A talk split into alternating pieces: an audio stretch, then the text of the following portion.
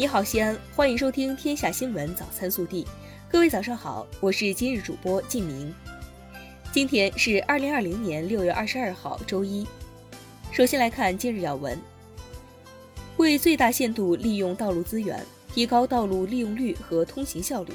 近期西安交警将西引路、昆明路、电子一路、朱红路等路段的公交专用道调整为高峰时段公交专用道。这意味着非高峰时段社会车辆也可借道通行。此外，西安交警还公布了全市分时段允许社会车辆通行的公交专用道，共七十四条。本地新闻：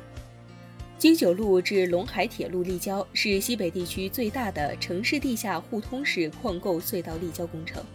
近日，京九路至陇海铁路立交南侧，自重三千八百六十吨的箱桥，在十七台五百吨千斤顶的作用下，顺利完成顶进任务，意味着京九路至陇海线南侧主体工程进入全面施工阶段。记者六月二十一号获悉，雁塔区两所幼儿园、一所小学、两所初中将在今年秋季入学前建成投用，新增学费五千五百五十个。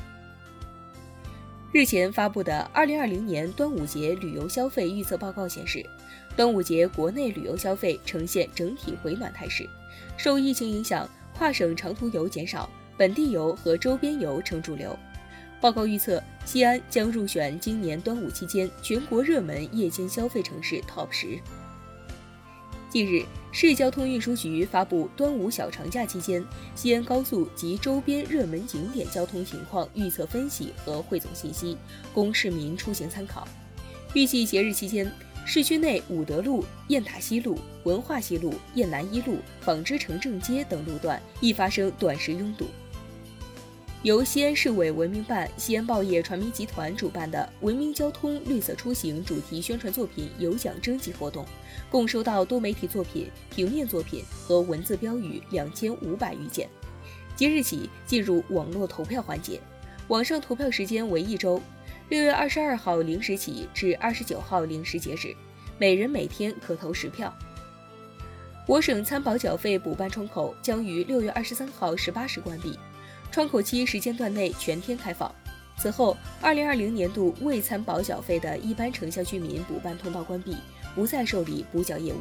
还没有缴费的城乡居民，可通过原有缴费方式或银行、社区、村组等单位代收，渠道不变。记者二十一号获悉，由于疫情期间全国景区统一闭园。二零二零锦绣江山旅游年票西北版使用有效期将延长至二零二一年六月三十号。日前，陕西科技大学服装与服饰设计专业举办了毕业设计云端大秀。本次大秀以嫁衣为主题，共发布了十五个系列、七十余套设计作品。所有嫁衣都体现了陕味、时尚、喜意的融合。据悉，现场还邀请了西安交大一附院驰援湖北医疗队的医护代表。同学们将十五套亲手制作的婚纱赠送给即将步入婚姻殿堂的医护人员。国内新闻，据海关总署消息，自六月二十一号起暂停美国泰森公司注册号为 P 五八四二的禽肉屠宰企业产品输华。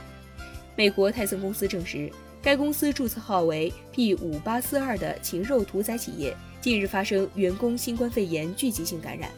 海关总署已更新符合评估要求的国家或地区输华肉类产品名单，暂停来自该企业的产品进口。对于已到港或即将到港的来自上述企业的产品，海关部门全部予以暂扣。近日，教育部国际司港澳台办负责人表示，疫情对出国留学的影响将是暂时的。此外，教育部等八部门印发意见重申。一将继续通过出国留学渠道培养各类人才；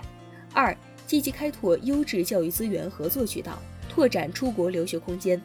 三维护留学人员合法权益和切实利益。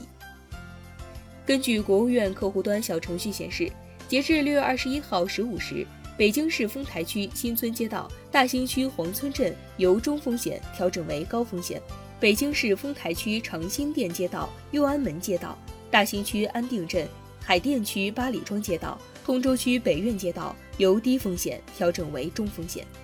截至目前，北京已有三十七个中风险地区，四个高风险地区。二十一号，北京市通报百事食品中国有限公司位于大兴区慈卫路的分厂发现八例确诊病例，其中两人曾到过新发地市场采购。据了解，该厂经营范围包括生产粮食加工品、薯类和膨化食品，目前已停产停工。百事中国发布声明称。该工厂只生产小批量的乐事无线罐装薯片，从未生产任何饮料产品。乐事薯片表示产品安全，病毒在整个产品供应链过程存活的可能性为零。天津市疾控中心二十一号表示，经天津市疾控中心对天津第一百三十七例确诊病例呼吸道标本的新冠病毒全基因组高通量测序和序列分析。中国疾控中心复核确认，与北京新发地市场相关病例的病毒序列完全相同，属于 L 基因型欧洲加系分支 I。由中车四方股份公司承担研制的时速六百公里高速磁浮试验样车，二十一号在磁浮试验线上成功试跑，标志着我国高速磁浮交通系统研发取得重要突破。按照计划，时速六百公里高速磁浮工程样机系统。预计在二零二零年底下线。近日，国家林业和草原局、农业农村部就国家重点保护野生动物名录征求意见稿向社会公开征求意见。长江江豚等拟升级为国家一级保护物种。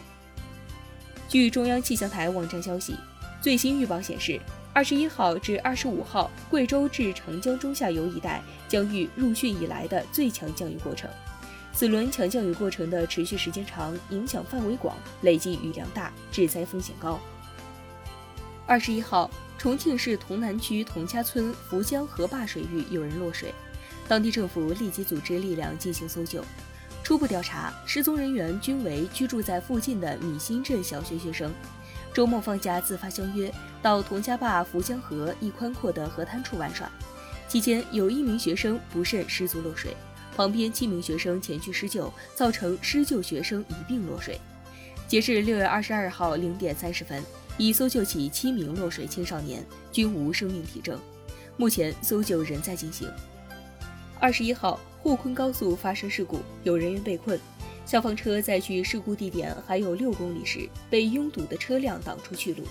此时，有两位男子冒雨跑到消防车前，开始指挥交通。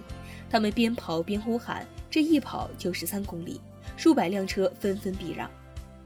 以上就是今天早新闻的全部内容，更多精彩内容请持续锁定我们的官方微信，明天不见不散。